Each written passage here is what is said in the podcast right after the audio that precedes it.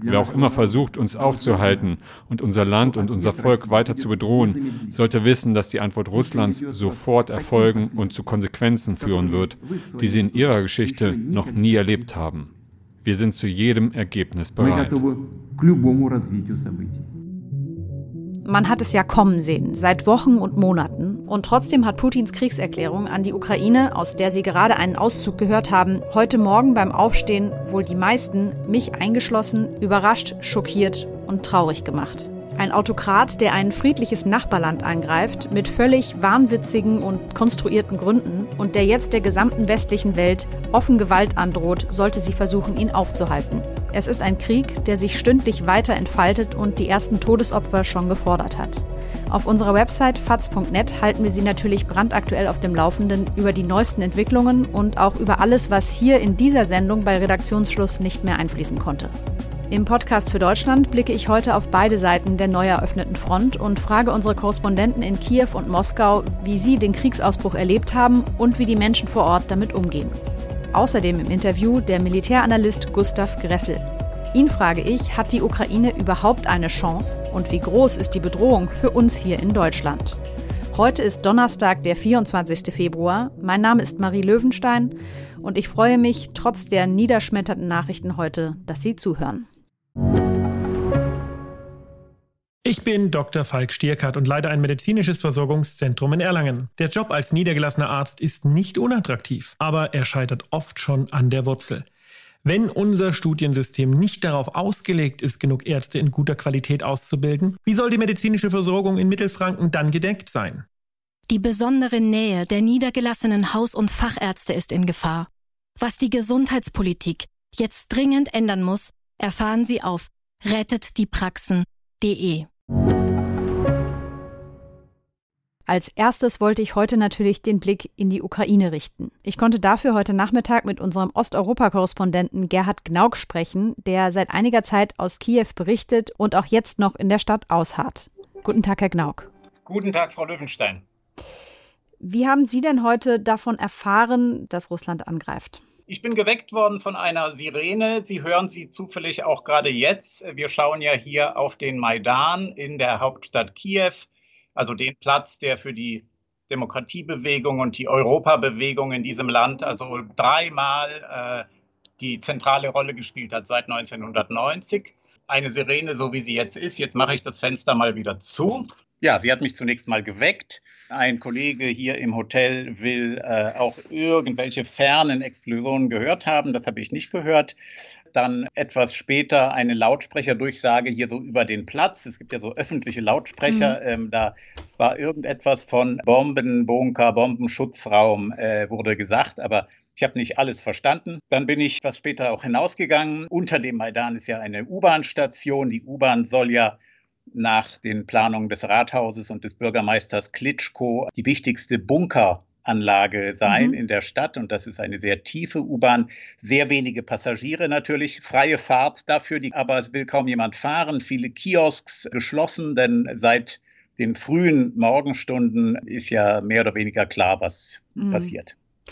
Sie waren dann ja auch in der Stadt unterwegs. Was haben Sie da für Szenen erlebt von Menschen, oder auch vielleicht im Fernsehen gesehen von Menschen, die jetzt versuchen, die Stadt zu verlassen oder ja, sich einfach vorzubereiten auf das, was da kommt. Das, was die Regierung versuchte, über die letzten drei Monate dieses Bedrohungsszenarios äh, zu verhindern, eben gewisse Panik, äh, Hamsterkäufe, Schlangen an den Tankstellen, Schlangen an den Bankautomaten. Ich habe so eine Schlange auch gesehen. Das hat jetzt natürlich begonnen. Die Banken haben auch äh, ihre Ausgabe von Geld etwas eingeschränkt.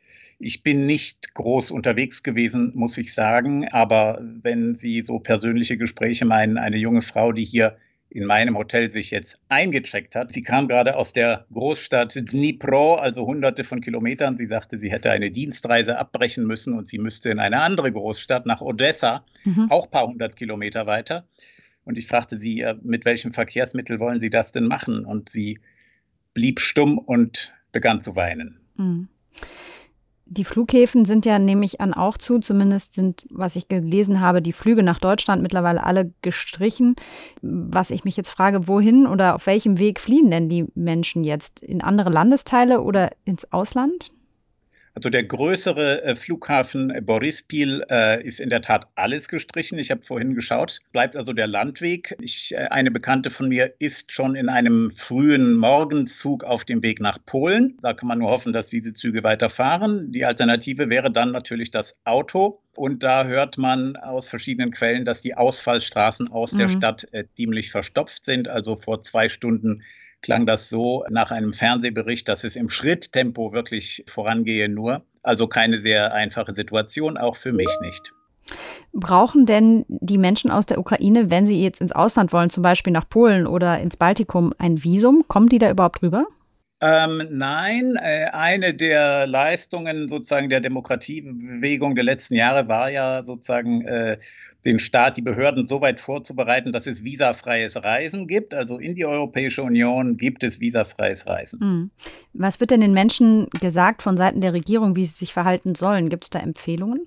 Es gibt natürlich auch über Fernsehen, also Comic-Geschichten über den Fernsehschirm. Äh, wie man äh, sich verstecken soll, was man vermeiden soll, dass man sich nicht neben Autos verstecken soll, wahrscheinlich weil die, wenn sie getroffen werden, explodieren oder so etwas.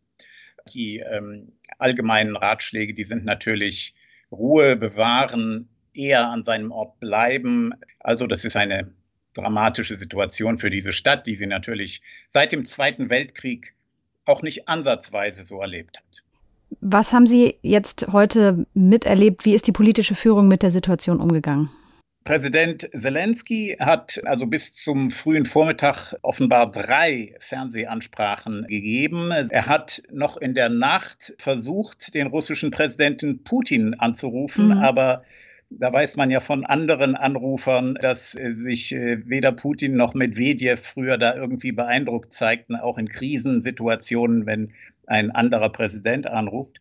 Die schliefen halt einfach weiter. Jedenfalls, Zelensky ist nicht durchgekommen. Er hat eine beeindruckende Rede, großenteils auf Russisch, die habe ich gesehen, äh, gehalten in der Nacht, auch an das russische Volk. Er hat das berühmte Gedicht über den Zweiten Weltkrieg zitiert, Chatjatli Russkie Vojny, meinst du, die Russen wollen Krieg? So ist das auf Deutsch übersetzt. Und er sagte, ich würde gerne die Antwort wissen, aber die müsst ihr, die Russen, geben, ob ihr Krieg wollt.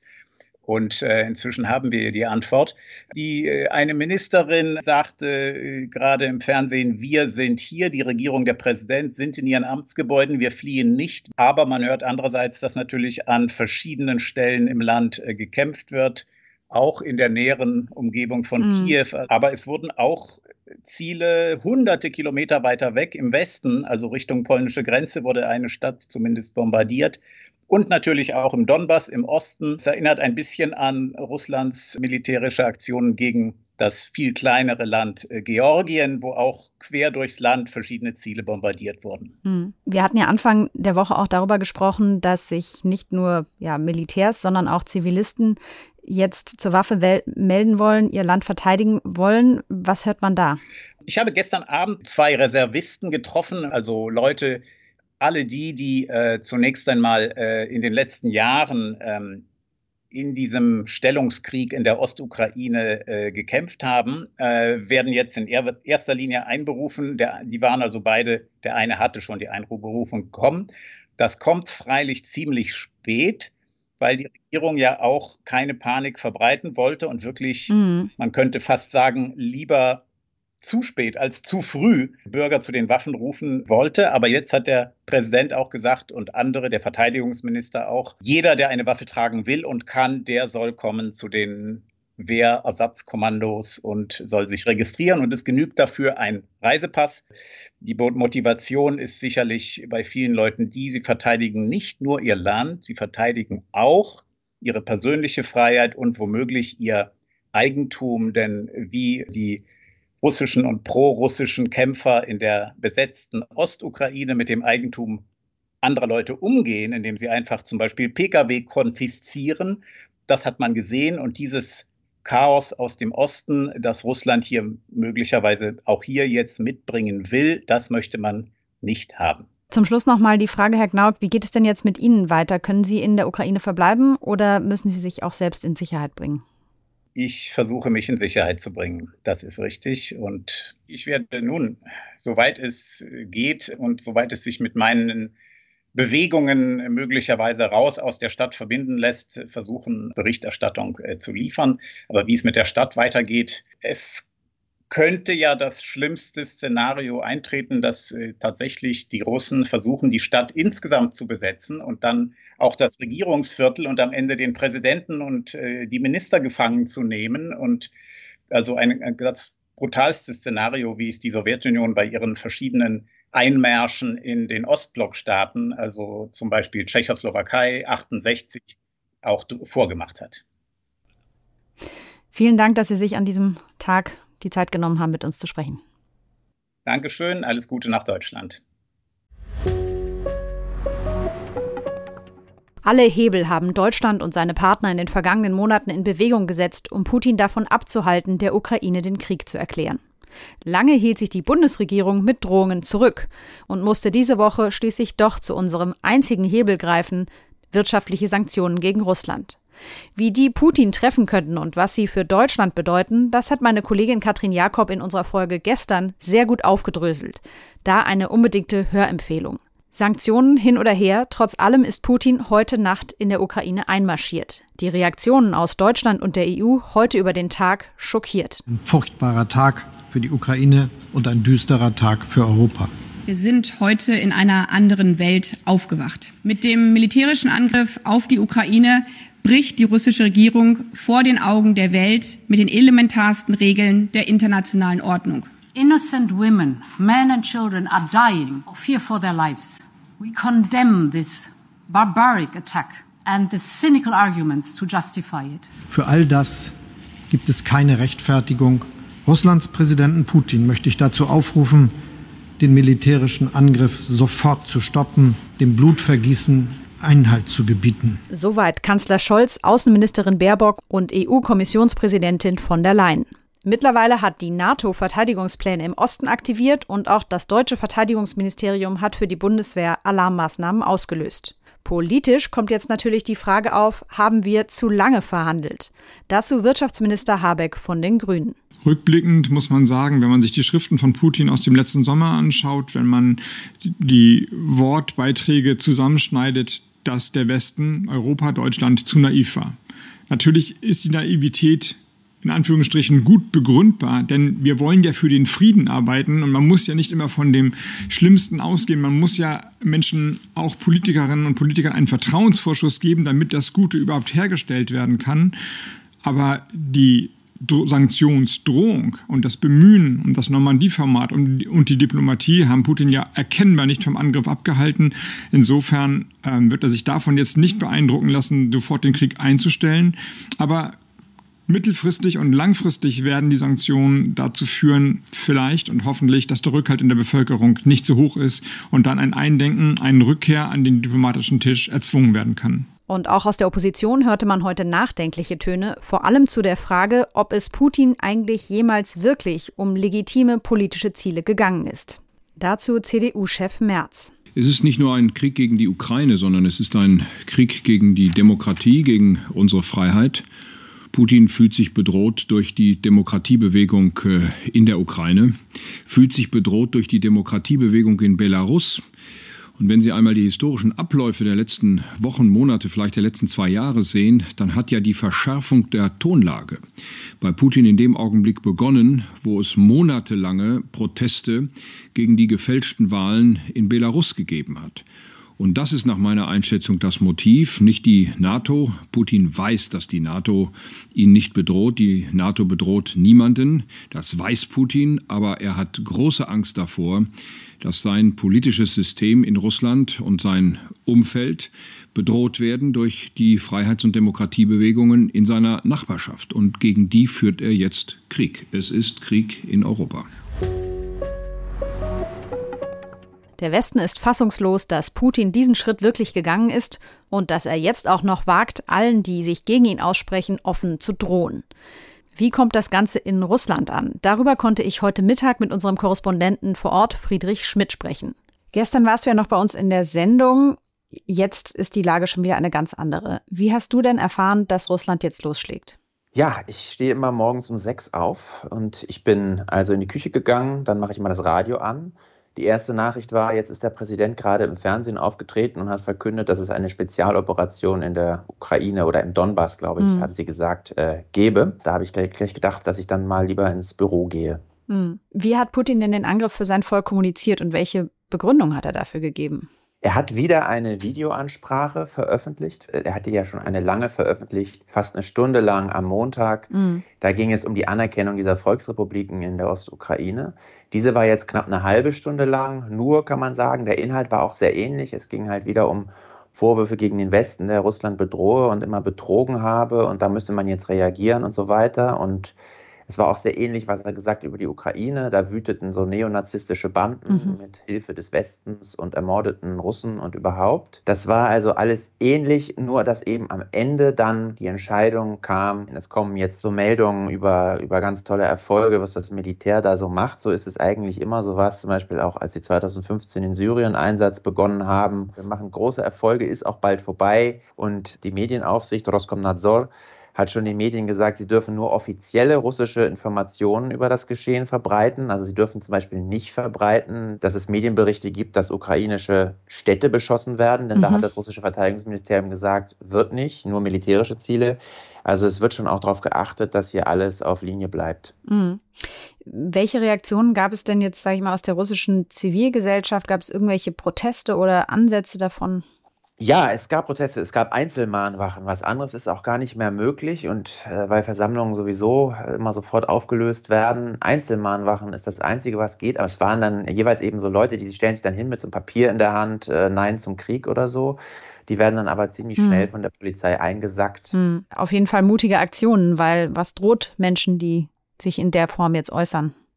Ja, ja, also so nicht unbedingt, nicht unbedingt schlimm ist Vielleicht kommen sie nur kurz in Haft, werden nach ein paar Stunden wieder laufen gelassen. Vielleicht kriegen sie zehn Tage Arrest oder so, aber man weiß es halt nicht. Ne? Es auch, sind auch schon Leute zu Haftstrafen verurteilt worden wegen wiederholten Verstoßes gegen Versammlungsrechtsvorschriften. Man kann sich auch irgendwas aus den Fingern saugen, so ist es mhm. in, in, der Vergangenheit auch gelaufen.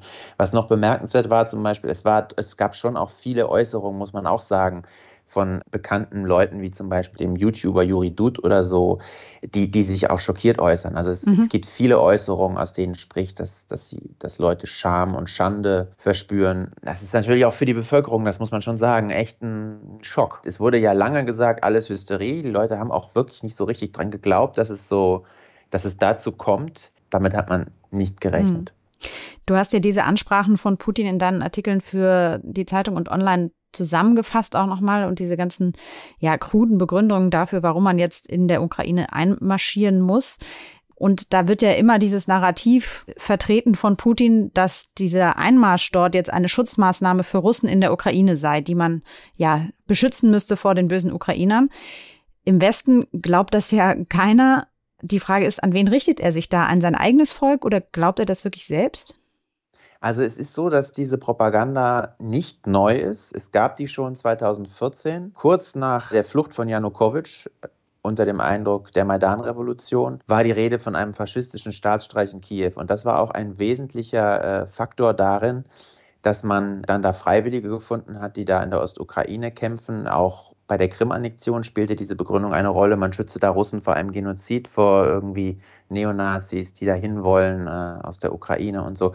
Man hat das jetzt einfach nur wiederbelebt eigentlich. Aber man hat sich eigentlich, so habe ich jedenfalls den Eindruck, nicht so viel Mühe gegeben, das, das wieder zu beleben. Mhm. Wenn ich mir diese Staatsfernsehberichte angucke, dann laufen da irgendwelche Reporter rum und rufen, ja, da hinten stehen die Nazis und ähm, da sind die Faschisten, aber man sieht die nicht. Und dann hält dann der Reporter irgendwie so ein, so ein Geschossrest in die Höhe und sagt, hier, die Ukrainer, das ist ihre Aggression und so.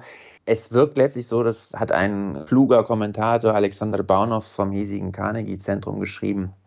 Es wirkt irgendwie mehr so, als mache Putin das alles für sich selbst. Ja. So wie so ein persönlicher Messianismus. Aber ähm, man hat sich nicht mal bemüht, das schreibt der Baunow, so etwas wie öffentliche Unterstützung wirklich zu generieren. Mhm. Anders als 2014, da hat man so Versammlungen gemacht, Krim, Hurra oder so. Auch die Propaganda war mehr auf Zack. Das, das hat schon irgendwie eine gewisse Wucht entfaltet Jetzt wurde das so übers Knie gebrochen, aber gleichzeitig laufen immer noch die Reporter darum und sagen, oh, jetzt gerade war aber, bevor wir uns zuschalten konnten, war aber gerade schon nochmal ein Angriff und so. Naja, also es wirkt wirklich absolut dilettantisch eigentlich. Mhm. Man, man, gibt sich nicht mal Mühe. Ja.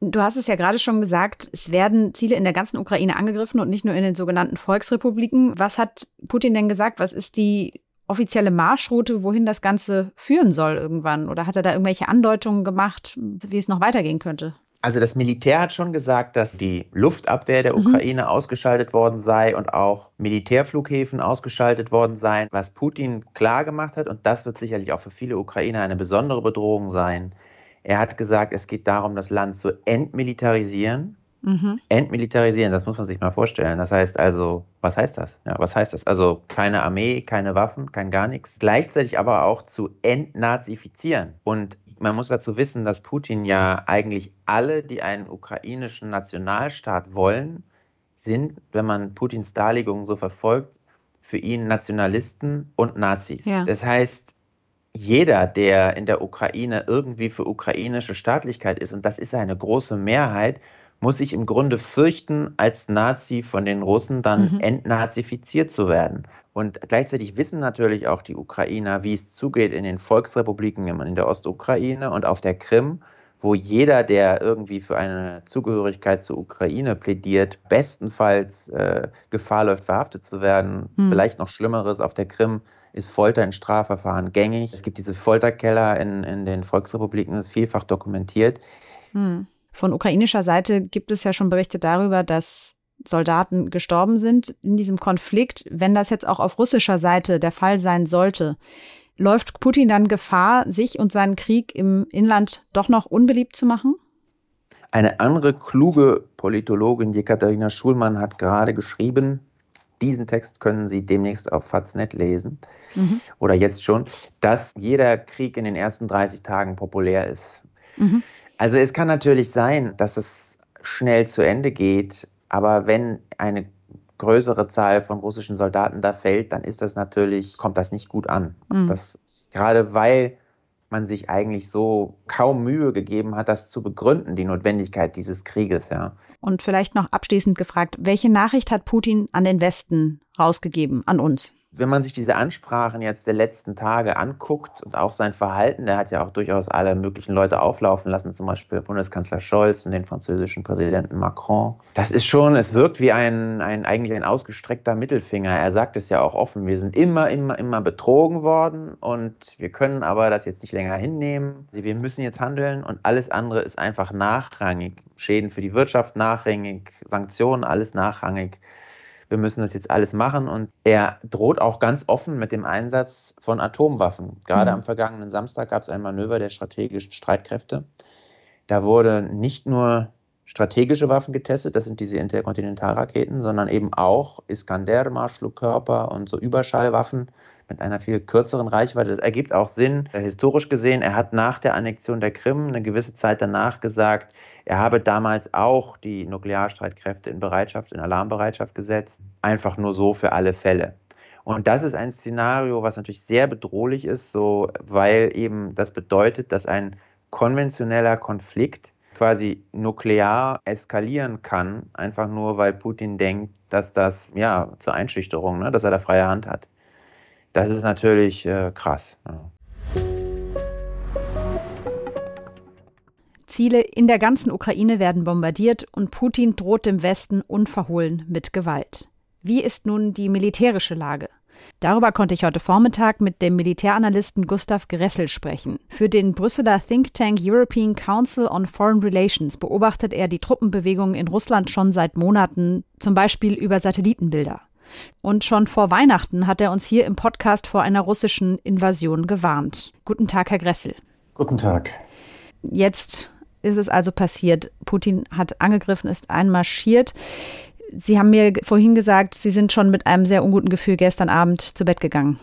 Ja, es, äh, es, war, es sind natürlich jetzt sozusagen, es hätte noch ein, zwei Tage länger dauern können, aber nicht mehr sehr lang. Also die Truppen waren in Nahverfügungsräumen, es war im Grunde die Munition war da, es waren die, die waren an der Ablauflinie. Ähm, da hat man sich ausrechnen können, was passiert. Dann kam gestern noch ähm, auch die Nachricht, äh, dass sozusagen die Mobiltelefone eingesammelt werden. Wessen Mobiltelefone?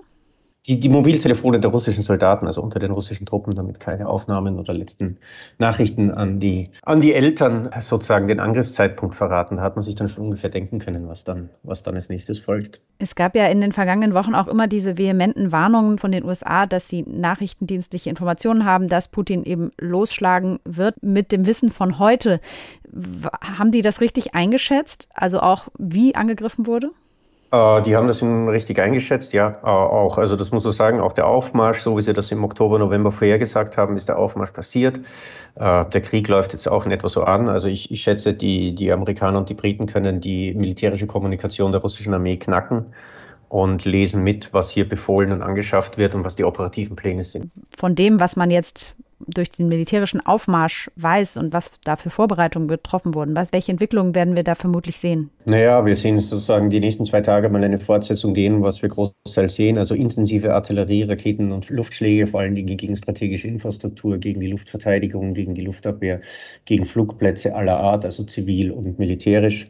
Natürlich auch schon, und das sehen wir auch schon jetzt, das bewusste Ausbreiten von Terror mhm. äh, durch Bombardement ziviler, ziviler Einrichtungen und Ortschaften. Wir sehen auch schon einen militärischen Ansatz aus der Krim heraus. Wir sehen einen militärischen Ansatz auf Kharkiv.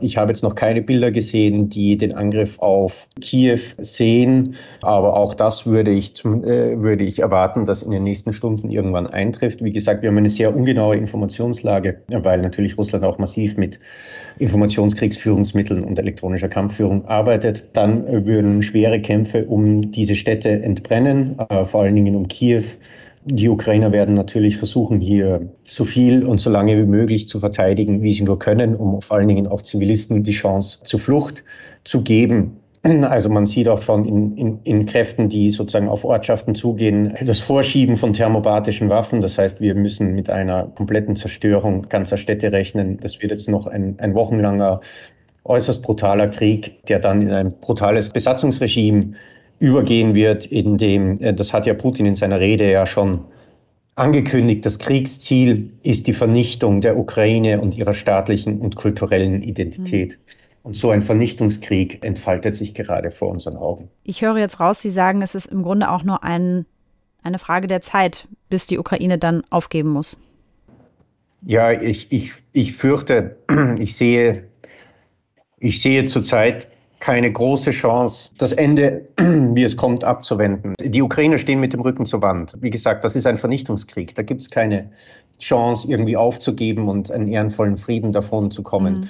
Die können, die können im Grunde am Felde sterben oder zu Hause. Das heißt, selbst wenn die Ukraine jetzt sagen würde, okay, wir Wir ergeben uns. Wir, wir machen schlapp, dann haben sie ein Terrorregime, äh, wie wir es auch im Donbass erlebt haben, äh, im eigenen Land, das gegen sie wütet und das keine Grenzen und das keine, keine, keinen Anstand kennt. Und so können zumindest, sie können zumindest aufhalten, zeitlich, was passiert. Sie können ihren eigenen Familien und Verwandten eine Chance zur Flucht geben. Äh, das, das ist jetzt ihr, mhm. ihr Auftrag. Es gab ja jetzt auch schon Informationen darüber, dass die belarussische Armee, die ja schon seit Wochen auch gemeinsam mit der russischen Armee übt, dass die auch in diesen Konflikt möglicherweise eingreifen werden. Sehen Sie das kommen?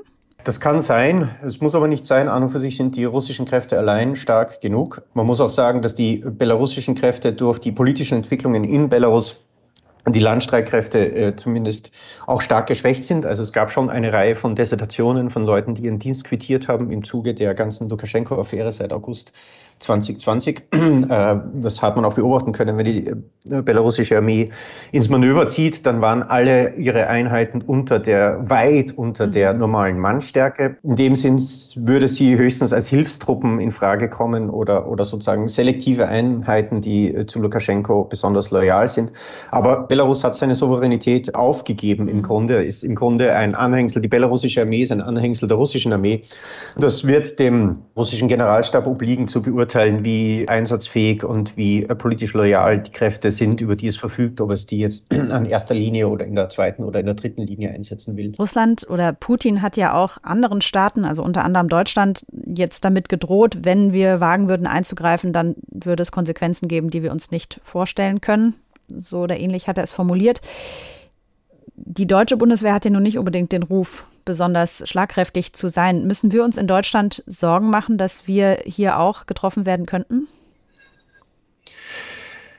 Ähm, naja, das ist jetzt das sozusagen, was leider schon immer vorhergesagt wurde, dass im Falle eines Einmarsches in die Ukraine Russland durch implizite oder explizite nukleare Drohungen die NATO und den Westen abschrecken versuchen würde. Das heißt, wenn ihr euch einmischt, dann dämpfen wir euch nuklear aus. Ähm, nukleare Drohungen natürlich gegen NATO-Bündnisgebiet äh, sind etwas, was die USA auf den Plan rufen würde und müsste. Äh, leider Gottes haben wir natürlich die letzten Jahrzehnte mit viel Geschwafel um Abrüstung, um den Verbot von Atomwaffen etc. verbracht, anstatt uns um die Schlagfähigkeit, um die Dual-Use-Fähigkeit und um die operative Einsatzfähigkeit von nicht-strategischen Atomwaffen zu kümmern. Das heißt, Russland hat jetzt in dieser Situation natürlich einen erheblichen militärischen Vorteil in der Abschreckung, weil es durch viele Dual-Use-fähige Langstrecken äh, Systeme unterhalb der strategischen interkontinentalen Schwelle Europa weit stärker bedrohen kann, als die USA unter der Schwelle eines totalen Atomkrieges Russlands bedrohen kann. Und damit ist natürlich diese Asymmetrie jetzt eine politische Waffe, die wir in der Situation zu spüren bekommen. Mit Ansage leider. Aber die USA würden uns helfen. Die USA würden uns helfen. Äh, sollten wir von Russland angegriffen werden, ist das ein klarer Bündnisfall und das würde die USA auf den Plan rufen. In dem Sinn sollten wir uns natürlich vor diesen Drohungen sozusagen nicht grundlos und restlos einschüchtern lassen, aber natürlich die Versäumnisse im militärischen und im, insbesondere im nuklearen Bereich der letzten Jahrzehnte wirken sich jetzt natürlich auch teuer am politischen, diplomatischen Schlachtfeld aus. Leider sehr unerfreuliche Aussichten heute, die Sie uns mitgeben können, Herr Gressel, aber vielen Dank, dass Sie sich die Zeit genommen haben. Vielen herzlichen Dank. Wir halten Sie natürlich in unserem Online-Ticker weiter auf dem Laufenden. Schauen Sie einfach vorbei auf faz.net. Die nächste politisch interessante Frage wird heute Abend sein, was die USA und ihre Partner für weitere Sanktionen beschließen werden. Mein Name ist Marie Löwenstein. Bis zum nächsten Mal.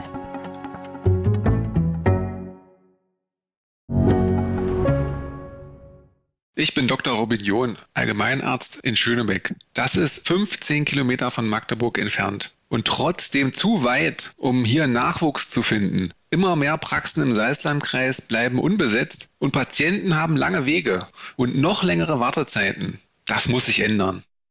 Die besondere Nähe der niedergelassenen Haus- und Fachärzte ist in Gefahr. Was die Gesundheitspolitik jetzt dringend ändern muss, erfahren Sie auf rettetdiepraxen.de. you